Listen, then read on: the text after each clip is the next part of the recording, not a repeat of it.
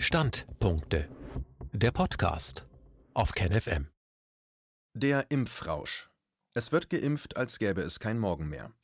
Für manchen Geimpften könnte das sogar zutreffen. Exklusivabdruck aus Corona unmasked. Ein Standpunkt von Sucharit Bhakti und Karina Reis. Gut Ding will Weile haben. Gilt das auch für die Entwicklung von Impfstoffen? Bislang schien Einigkeit darüber zu herrschen, dass die Antwort auf diese Frage ein kategorisches, imperatives Ja ist. Völlig zu Recht, denn Impfungen können Leben retten, während zugleich keine Impfung vollkommen sein und Nebenwirkungen nie absolut ausgeschlossen werden können. Sucharit Bhakti, Facharzt für Mikrobiologie und Infektionsepidemiologie, und seine Co-Autorin, die Biochemikerin und Hochschullehrerin Karina Reis, plädieren in diesem vorab publizierten Kapitel aus ihrem neuen Buch Corona Unmasked, das am 10. Mai 2021 erscheint, für sorgfältig abgewogene Informationen und die absolute Freiheit der Entscheidung für oder gegen eine Impfung. Muss gut Ding Weile haben? Für die Entwicklung von Impfstoffen galt bislang das kategorische, das imperative Ja. Und das absolut zu Recht. Denn Impfungen können Leben retten, aber keine Impfung kann vollkommen sein. Nebenwirkungen können nie gänzlich ausgeschlossen werden. Impfstoffe erfüllen zwei wichtige Voraussetzungen. Erstens. Der Impfstoff muss Schutz gegen eine schwere, lebensbedrohliche Krankheit oder gar den Tod bieten. Zweitens. Schwere und Häufigkeit von Nebenwirkungen müssen im erträglichen und verantwortbaren Rahmen sein.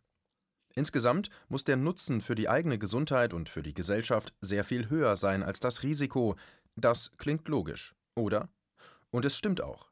Wer würde sich gegen Husten, Schnupfen, Heiserkeit impfen lassen, wenn er dafür ein unberechenbares Risiko auf schlimme Nebenwirkungen eingehen würde? Dazu muss nicht jede Impfung für jeden Menschen sinnvoll sein. Wer in Deutschland lebt, braucht keine Impfung gegen Gelbfieber, das hier nicht vorkommt. Nun wissen wir inzwischen, dass Covid-19 eine klar definierbare Risikogruppe gefährdet. Menschen über 70 Jahre mit Vorerkrankungen, die ein relativ hohes Risiko haben, schwer zu erkranken und zu versterben. Für diese Menschen könnte eine Impfung Sinn machen. Die Wirksamkeit und die möglichen Gefahren müssten aber besonders sorgfältig geprüft werden. Die durchgeführten Studien haben jedoch genau diese Gruppe von älteren Menschen mit ernsten Vorerkrankungen ausgeschlossen. Ausnahme Killer Coronavirus Mitte Oktober 2020 sagte RKI-Präsident Lothar Wieler beim Fernsehsender Phoenix: Wir gehen alle davon aus, dass im nächsten Jahr Impfstoffe zugelassen werden. Wir wissen nicht genau, wie die wirken, wie gut die wirken, was die bewirken, aber ich bin sehr optimistisch, dass es Impfstoffe gibt. Da hat er mit allem recht gehabt. Die genbasierten Impfstoffe sind da und werden massenweise verabreicht. Dabei wissen wir nicht, ob sie wirken, wie gut sie wirken, was sie bewirken. Selbstverständlich liegen inzwischen viele Daten vor, nur leider sind sie nicht aussagekräftig. Deshalb gab es auch keine klassische Zulassung in der EU, sondern lediglich eine bedingte Zulassung. In den nächsten zwei Jahren soll überprüft werden, ob Nutzen oder Risiko größer sind. Jeder Mensch, der sich jetzt impfen lässt, ist Teil dieses riesigen Experiments. Allerdings ohne jegliche Haftung seitens der Hersteller des Impfprodukts. Denn bei Notimpfungen kann von den Herstellern nichts garantiert werden. Im Falle eines Falles bis zum Tode stehen sie bezüglich der Haftung außen vor. Dabei wäre gerade für völlig neuartige, genbasierte Impfstoffe wie die mRNA-Impfstoffe gegen Corona die Überprüfung möglicher Risiken im besonderen Maße zu fordern, denn nach gegenwärtigem wissenschaftlichen Stand wären mannigfaltige schwere Nebenwirkungen denkbar. Umso erstaunlicher, dass aussagekräftige Studien zur Wirksamkeit und Sicherheit dieser neuartigen Impfstoffe, die von den europäischen Regierungen für die Bevölkerung in riesigen Mengen vorbestellt wurden, gar nicht existieren. Das geht auch nicht in der kurzen Zeit. Im Warp-Speed-Rennen um die höchst lukrative Notzulassung waren drei Pharmaunternehmen an vorderster Front. AstraZeneca, Vektorimpfstoff auf Basis eines Adenovirus, BioNTech Pfizer mRNA und Moderna mRNA. Am 21. Dezember 2020 hat die EU-Kommission den Impfstoff von BioNTech Pfizer zugelassen. Kurz darauf, am 6. Januar, folgte die Genehmigung des Moderna-Impfstoffs und am 29. Januar erhielt AstraZeneca die EU-Zulassung. Während die sorgfältige Prüfung eines neuen Impfstoffs früher mindestens sieben bis zehn Jahre dauerte, wurde das Ganze jetzt auf Monate verkürzt. Können in dieser Zeit verlässliche Daten auf dem Tisch liegen, sodass die Bevölkerung zwischen Risiko und Nutzen abwägen kann? Während in Europa alles durchgewunken wurde, sagte die indische Gesundheitsbehörde Nein zum BioNTech-Pfizer-Impfstoff, da die Sicherheit der Bevölkerung nicht gewährleistet sei. Bieten die aktuellen Impfstoffe Schutz vor einer schwer verlaufenden SARS-CoV-2-Infektion? Tatsache ist, eine Schutzwirkung gegen eine schwere und womöglich lebensbedrohliche Covid-19-Erkrankung konnte in Affenmodellen bei keinem der Impfstoffe gezeigt werden. Alle standen vor einem Riesenproblem. Infizierte Affen erkrankten mit oder ohne Impfung nie schwer. Somit konnte nicht geprüft werden, ob die Impfung gegen die ernste Erkrankung schützte. Was sagen die Versuche, die an Menschen durchgeführt wurden? Mainstream-Medien verbreiten jubelnd die Pressemitteilungen der Firmen, ohne diese überhaupt kritisch zu hinterfragen. So lernen wir, dass laut den Studien die Schutzwirkungen der Impfstoffe einfach toll sind, bei BioNTech Pfizer sogar bei 95 Prozent. Aber wie kommen diese Zahlen zustande, wissen wir doch, dass gesunde Menschen sehr selten lebensgefährlich an Covid-19 erkranken. In der Tat sind bei den über 40.000 Versuchspersonen der BioNTech-Pfizer-Studie gerade einmal 170 Covid-19-Fälle aufgetreten, ca. 0,4 Prozent. Davon acht bei den Geimpften, einmal schwer, 162 bei ungeimpften, neunmal schwer. Resultiert daraus also die Annahme, es gäbe einen 95-prozentigen Schutz? Bei so einer geringen Anzahl von Fällen muss man die Datenlage aus wissenschaftlicher Sicht als nicht belastbar bezeichnen. Wie wurde überhaupt ein Covid-19-Fall im Rahmen dieser Studie definiert? Bei auftretenden Symptomen wie Husten, Schnupfen, Heiserkeit und einem positiven RT-PCR-Test wurde die Person als Covid-19-Fall eingestuft. Die Aussagekraft dieses Tests ist allerdings, wie inzwischen fast jeder weiß, nicht existent. Wie in diesem Buch ausführlich dargelegt, ist der Test nicht geeignet, das eindeutige Vorliegen einer SARS-CoV-2-Infektion nachzuweisen. Wir haben hier also eine Impfung, die möglicherweise Husten, Schnupfen, Heiserkeit bei 0,7 Prozent der Geimpften durch was auch immer verhindert. Dafür mussten Hunderte von Geimpften in der BioNTech-Pfizer-Studie schwere Nebenwirkungen hinnehmen, die teilweise zu Krankenhausaufenthalten geführt haben. Nicht anders bei den anderen Impfherstellern. Entsprechend moniert Peter Doshi, Spezialist für Medikamentensicherheit und Mitherausgeber des renommierten British Medical Journal BMJ, keine der derzeit laufenden Studien ist darauf ausgelegt, eine Reduzierung schwerer Verläufe im Sinne von Hospitalisierung, Einweisung auf Intensivstationen oder den Tod festzustellen. Sind das die erhofften 95% Wirksamkeit? Wie groß ist nun der Nutzen der Impfung gerade für die Risikogruppe? Das weiß kein Mensch. Deshalb läuft der Menschenversuch weiter und jeder, der sich jetzt begeistert impfen lässt, nimmt daran teil.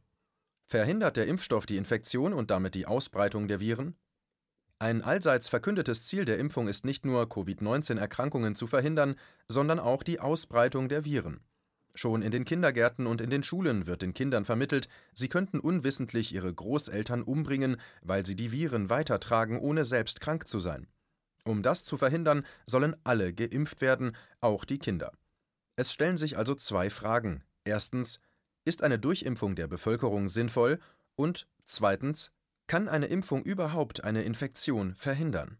Beschäftigen wir uns zunächst mit der ersten Frage, ob es sinnvoll ist, die Ausbreitung von Viren verhindern zu wollen, die für die meisten Menschen wenig gefährlich sind, um eine Risikogruppe vermeintlich zu schützen. Von Coronaviren ist seit Jahrzehnten bekannt, dass diese von Menschen durch die Gegend getragen werden, ohne dass sie Symptome haben. Früher wurden diese Menschen gesund genannt und man schenkte ihnen keine Beachtung. Heute sind sie asymptomatisch Infizierte und gelten als hochgefährlich. Inzwischen wissen wir jedoch, dass auch für SARS-CoV-2 gilt, Menschen ohne Symptome können die schwere Erkrankung Covid-19 in der Öffentlichkeit nicht verbreiten. Die Tatsache, dass wir Symptome entwickeln, ist ein Zeichen dafür, dass die Viren eine Chance gefunden haben, aktiv zu werden und unser Immunsystem in den Kampf eingestiegen ist. Kommt es nicht zu Husten, Schnupfen, Heiserkeit etc., bedeutet das, dass unser Körper die Viren von Anfang an in Schach hält. Es ist nie gezeigt worden, dass die Viruslast, die ein Mensch ohne Symptome in die Außenwelt abgeben kann, ausreicht, um andere Menschen in der Öffentlichkeit zu gefährden. Deshalb ist das Vorhaben, die gesamte Bevölkerung durchzuimpfen, ein Unterfangen, das aus wissenschaftlicher Sicht jeglicher Grundlage entbehrt. Es ist schlicht nicht sinnvoll. Kommen wir zur zweiten Frage. Könnten die Impfstoffe überhaupt die Ausbreitung von SARS-CoV-2-Viren verhindern? Das Robert Koch Institut RKI erklärt aktuell, dass diese Frage bislang völlig ungeklärt ist. Um die Antwort darauf herauszufinden, müsste man prüfen, ob erstens geimpfte Menschen noch eine Infektion bekommen können und ob zweitens In diesem Fall die vorhandene Virusmenge ausreicht, um andere zu infizieren. Allein AstraZeneca machte Schlagzeilen mit der Nachricht, geimpfte Menschen wären deutlich weniger ansteckend. Beim genauen Hinschauen sehen wir jedoch, dass keinerlei Daten existieren, die diesen Rückschluss ziehen lassen. In der entsprechenden Studie wurde nur Teil 1 der Frage angeschaut, nämlich wie viele Menschen bekommen nach einer Impfung noch eine Infektion. Wie hat man das überprüft? Einziges Kriterium waren positive RT-PCR-Tests. Nun sagt selbst die Weltgesundheitsorganisation WHO, dass der PCR-Test allein nicht reicht, um von einer Infektion zu reden. Was kann man also mit der unbelegten Behauptung, die Verbreitung der Infektion wäre durch den AstraZeneca-Impfstoff massiv verringert, anfangen? Nichts.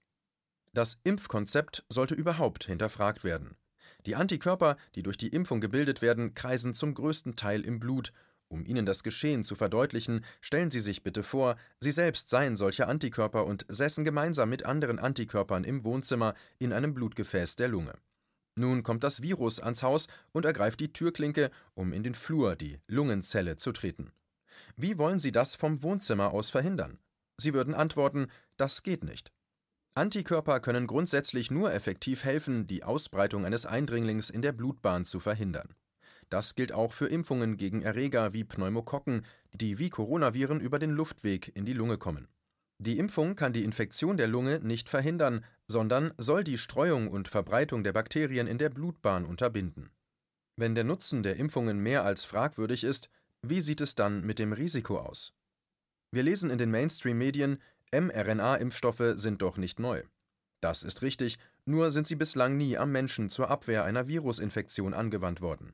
Alle Erfahrungen stammen aus Tierversuchen. Entsprechend waren die Impfungen von vornherein von einem dunklen Schatten begleitet.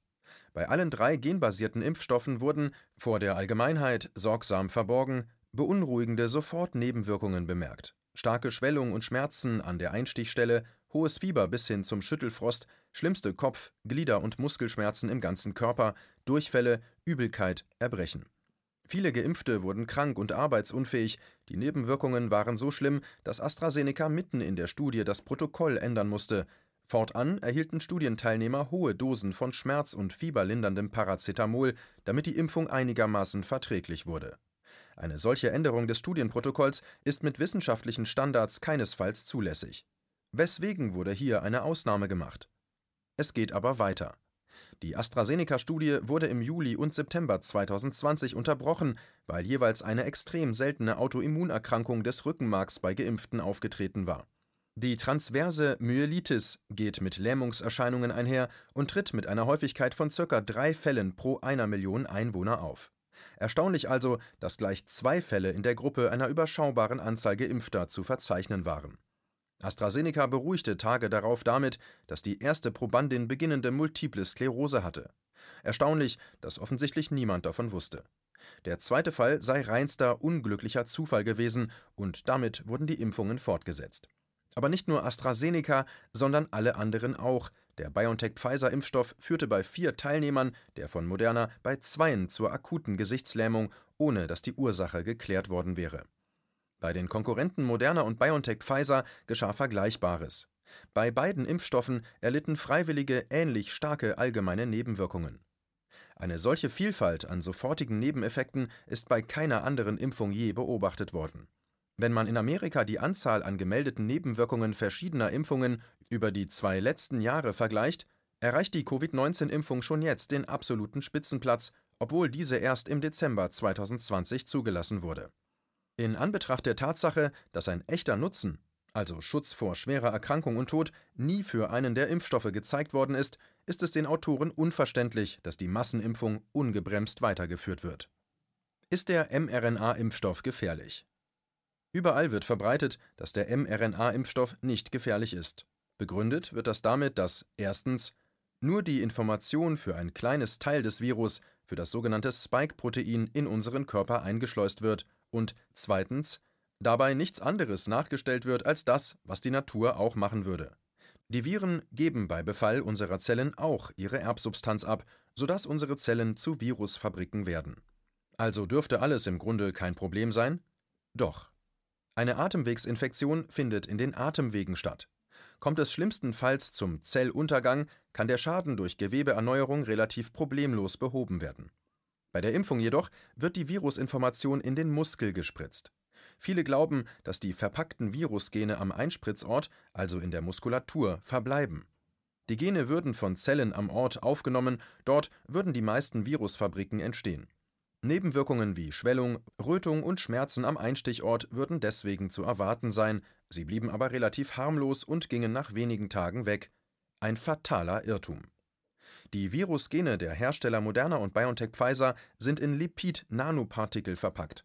Das sind kleinste Pakete, nicht aus Papier, sondern aus fettartigen Stoffen.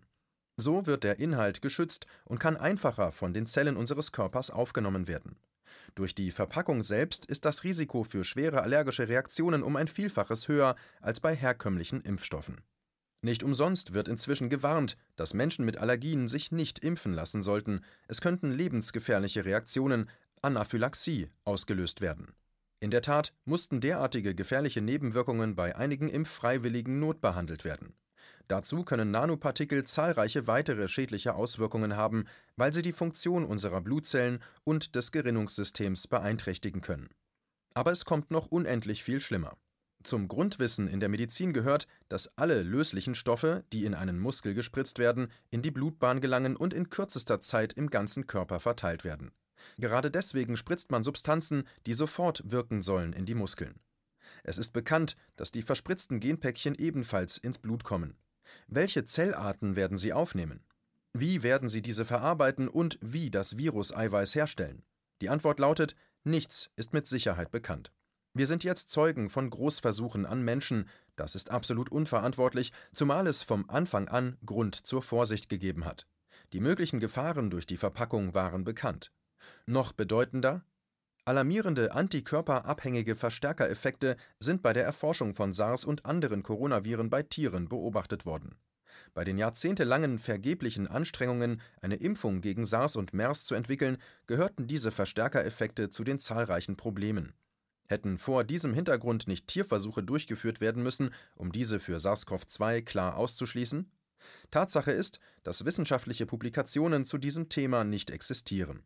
Ärzte, die die Impfwilligen nicht auf die Gefahr aufmerksam machen, dass die Impfung zu schlimmeren Krankheitsverläufen führen könnte, verletzen also ihre Aufklärungspflicht. Und ernster noch. Könnte das Verimpfen von Virusgenen andere, neuartige immunbedingte Verstärkereffekte auslösen? Hätten nicht vorher ganz elementare Dinge bedacht und geprüft werden müssen? Zur Erinnerung, siehe auch Online-Kapitel Immunität. Lymphozyten haben ein Langzeitgedächtnis. Sie merken sich, wie Corona-Müll aussieht. Und Corona-Müll sieht ziemlich ähnlich aus, egal von welchem Familienmitglied er stammt. Alle Menschen haben Trainingsrunden mit Coronaviren absolviert und haben Lymphozyten, die SARS-CoV-2-Müll erkennen. Manche könnten entgegnen, dass diese kreuzreaktiven Killer-Lymphozyten nur bei 40 bis 70 Prozent der alten Blutproben nachgewiesen wurden und sie reagierten nur schwach gegen SARS-CoV-2. Jedoch ist bekannt, dass sich immer nur ein kleiner Anteil aller Lymphozyten im Blut befindet. Die anderen machen gerade Pause und ruhen sich in den Lymphorganen, unter anderem in den Lymphknoten aus. Spannend. Im April 2020 berichteten schwedische Forscher, dass sie etwas Bemerkenswertes entdeckt hätten. Unabhängig von der Schwere der SARS-CoV-2-Erkrankung fanden sich bei allen Menschen 100 Prozent kampfbereite, aufgewühlte T-Lymphozyten im Blut. Dieser Befund ist ein Wink mit dem Zaunpfahl. Denn bei einer ersten Auseinandersetzung des Immunsystems mit einem Virus ist die Lymphozytenantwort schleppend. Schnelle, starke Reaktionen verraten, dass vorgewarnte Truppen bereits Gewehr bei Fuß stehen und jederzeit mobilisierbar sind. Sie schwärmen dann aus den Lymphorganen aus, um den Feind zu bekämpfen. Ihre Hauptaufgabe Auslöschung der Virusfabriken. Tod den eigenen Zellen, die die Viren produzieren. Und nun zurück zur neuen Realität, dem Großversuch am Menschen. Die verspritzten Genpäckchen werden lokal in Muskelzellen aufgenommen. Ein Großteil gelangt jedoch in die örtlichen Lymphknoten und in die Blutbahn. In den Lymphknoten sitzt die gesammelte Immunmannschaft. Diese Zelle wird dann das Viruseiweiß produzieren und den anfallenden Müll auf ihrer Oberfläche zur Schau stellen. Der auf Corona spezialisierte Killer-Lymphozyt nebenan springt hoch. Er hat eine Virusfabrik entdeckt und wird diese vernichten. Der Bruderkampf beginnt, Immunzelle gegen Immunzelle. Lymphknotenschwellung könnte ein Zeichen für diese Reaktion sein, dazu Schmerzen. Die Lymphozyten putschen sich gegenseitig auf und strömen dann aus den Lymphknoten hinaus, um weitere Feinde aufzuspüren. Sie finden diese in den Muskelzellen, die den Corona-Müll vor die Tür stellen und gehen in den Angriffsmodus über. An der Einstichstelle entstehen Rötung, Schwellung, Schmerzen. Aber nun beginnt der Albtraum. Denn kleinste Stoffe wie Zucker können aus dem Blut ins Gewebe hinaussickern. Große Moleküle wie Eiweiße hingegen nicht. Für sie sind die Gefäßwände dank der Auskleidung mit einer Zellschicht, den Endothelzellen, dicht. Wie sind nun die Genpäckchen beschaffen? Groß oder klein? Richtig, relativ sehr groß. Wenn sie also einmal ins Blut gelangen, werden sie wie die Blutkörperchen in dem geschlossenen Netzwerk von Gefäßröhrchen verbleiben. Aufgenommen werden sie zu einem kleinen Teil von weißen Blutzellen. Vermutlich jedoch werden die meisten Virusfabriken in den Endothelzellen errichtet werden. Das würde vor allem dort geschehen, wo das Blut langsam fließt, in den kleinen und kleinsten Gefäßen, weil die Genpäckchen dort besonders effizient von den Zellen aufgenommen werden können. Die Zellen stellen die Abfälle dann vor die Tür, zum Gefäßlumen, zur Gefäßöffnung hin. Dort sind die Killer-Lymphozyten auf Patrouille. Dieses Mal ist der Kampf einseitig, die Endothelzellen haben keine Abwehrmöglichkeit gegen den Angriff durch die Killerzellen. Was dann passiert, kann man nur ahnen. Der Untergang von Endothelzellen und die damit verbundene Verletzung der Gefäßauskleidung führen in aller Regel zum Anwerfen der Blutgerinnung und der Ausbildung von Gerinnseln. Dies würde in unzähligen Gefäßen an unzähligen Orten im Körper passieren. Geschieht es in der Plazenta, könnten schwere Schädigungen des Kindes im Mutterleib die Folge sein, geschieht es in anderen Organen, inklusive Herz, Gehirn und Rückenmark, sind alle erdenklichen Folgen möglich. Gibt es Hinweise dafür, dass so etwas vonstatten geht? Ja, von seltenen Bluterkrankungen ist die Rede, bei denen ein möglicher Zusammenhang zur Impfung geprüft werden müsste. Auffällig sind Berichte von Patienten, bei denen ein starker Abfall der Blutplättchen Thrombozyten beobachtet wurde. Das würde zur hier aufgestellten Hypothese passen, denn Plättchen werden an den Orten der Gerinnselbildung aktiviert und verbraucht. Es wäre leicht überprüfbar, ob die Annahme richtig ist. Laborbefunde geben sofort Auskunft darüber, ob die Blutgerinnung in Gang gekommen ist. Obduktionen könnten klären, ob sich Gerinnsel in den kleinen Gefäßen gebildet haben, und in der Zwischenzeit könnte erwogen werden, ob Gerinnungshemmer bei Patienten vorbeugend verabreicht werden sollten. Auch die Gabe von Cortisonpräparaten zur Dämpfung der Lymphozytenaktivität könnte überlegenswert sein. Tatsache ist, dass es weltweit laufend Todesfälle im zeitlichen Zusammenhang mit der Impfung gibt. Offiziell heißt es, selbstverständlich hat die Impfung nichts mit den Todesfällen zu tun. Es sind ja fast alles ältere Menschen mit zahlreichen Vorerkrankungen, die ohnehin bald verstorben wären. Wenn das tatsächlich so sein sollte, erschließt sich wohl keinem denkenden und mitfühlenden Menschen, warum diese dann noch geimpft werden mussten mit einem kaum charakterisierten Impfstoff. Was könnte bei einem gebrechlichen Menschen Stunden und Tage nach der Impfung zum Tod führen? Mehrere Möglichkeiten sind denkbar. Erstens Stress durch die Impfung selbst, allergische Reaktionen. Zweitens Autoimmunangriff. Lymphozyten sind auch im Alter einsatzfähig. Bei älteren vorerkrankten Menschen könnte der Angriff auf die Virusfabriken der letzte Tropfen sein, der das Fass zum Überlaufen bringt. Drittens. Etwas komplizierter wird es, wenn eine echte Infektion zusätzlich ins Spiel kommt. In mehreren Pflegeheimen gab es anscheinend Covid-19-Ausbrüche gerade in den Tagen nach der Impfung der Bewohner. Man kann es als auffällig bezeichnen, dass es bis zu diesem Zeitpunkt in der gesamten Umgebung kaum Fälle gegeben hatte und alle Hygienemaßnahmen eingehalten worden waren. Selbst nach der zweiten Impfung gab es Ausbrüche. Ein deutlicher und erwartender Hinweis darauf, dass die Impfung nicht vor Infektionen schützt. Dazu scheint es, als ob gerade die Geimpften versterben. Ist das vielleicht die immunbedingte Verschlimmerung von Erkrankungen, die wir befürchten müssen? Jetzt nicht antikörperbedingt, sondern durch aufgebrachte Killer-Lymphozyten? Und könnte das nicht zu jeder Zeit bei jedem Geimpften passieren, morgen, übermorgen, nächste Woche, im nächsten Herbst? Denn Lymphozyten haben ein Elefantengedächtnis und sie erkennen etwas, das bei allen Coronaviren ähnlich aussieht: Müll. Das heißt, die lymphozytenbedingte Verschlimmerung von Krankheitsverläufen könnte wohl bei jeder beliebigen Infektion mit einem verwandten Virus eintreten bei jedem erfolgreich geimpften Menschen, ob jung oder alt, und zu jeder Zeit in naher oder ferner Zukunft. Schlusswort Die genbasierten Impfstoffe erhielten in Windeseile die Notzulassung zur Bekämpfung eines Virus, das laut WHO weltweit eine Infektionssterblichkeit von 0,23 Prozent hat. Dabei gibt es klare Hinweise dafür, dass Menschen durch die Impfung schwer erkranken und versterben können. Ein Nutzen der Impfung wurde nie gezeigt. Was ist zu tun? Folgender Kompromiss erscheint uns vernünftig. Wer gut aufgeklärt ist und sich impfen lassen möchte, möge das tun. Jedoch darf die Impfung nie direkt oder indirekt einem Menschen aufgezwungen werden. Die Entscheidung gegen die Impfung darf nie zu einer Benachteiligung in irgendeiner Form führen. In der Zwischenzeit sollten verlässliche Daten gesammelt werden und Todesfälle im Zusammenhang mit der Impfung gründlich untersucht werden. Dies war ein Beitrag aus dem Rubicon, Magazin für die kritische Masse.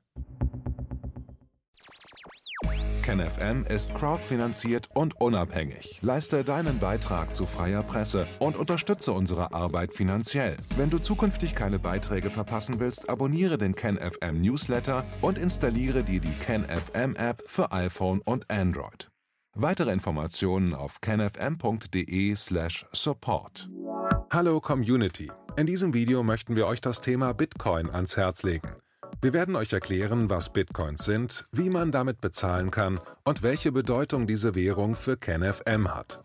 Viele von euch haben sicher schon von Bitcoin gehört oder nutzen es sogar privat. Wie ihr KenFM mit Bitcoins unterstützen könnt und warum das für uns aktuell sehr wichtig ist, verraten wir euch jetzt. Das ist ein Bitcoin. In Wirklichkeit existiert so ein Bitcoin aber gar nicht. Es gibt ihn nur virtuell im Internet als digitale Währung in einem digitalen Konto. Bitcoin ist eine sogenannte Kryptowährung, die bekannteste weltweit. Man kann damit via Computer oder Smartphone einkaufen, spenden oder sich gegenseitig Bitcoins zuschicken. Bitcoins kann man wie Währungen oder Edelmetalle zum aktuellen Wechselkurs kaufen, verkaufen oder von Freunden zugeschickt bekommen. Einzige Voraussetzung, ein E-Wallet, zu Deutsch eine elektronische Geldbörse. Das ist ein Account oder Konto, über das man Bitcoins empfangen oder versenden kann.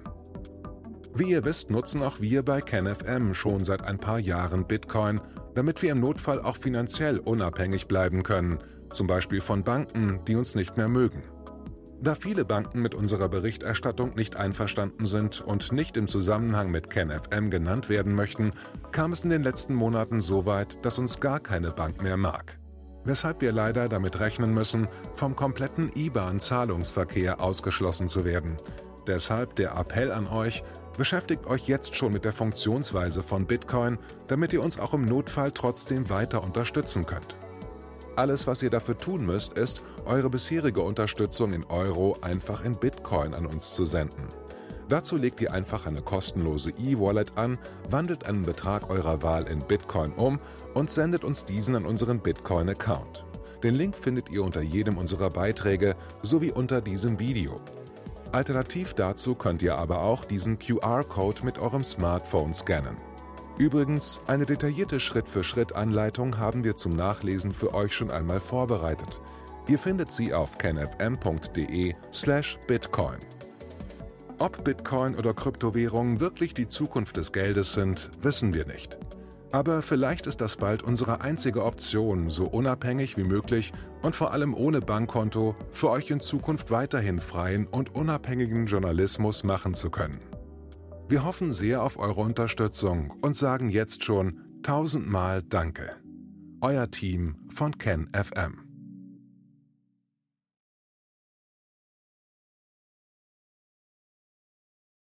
thank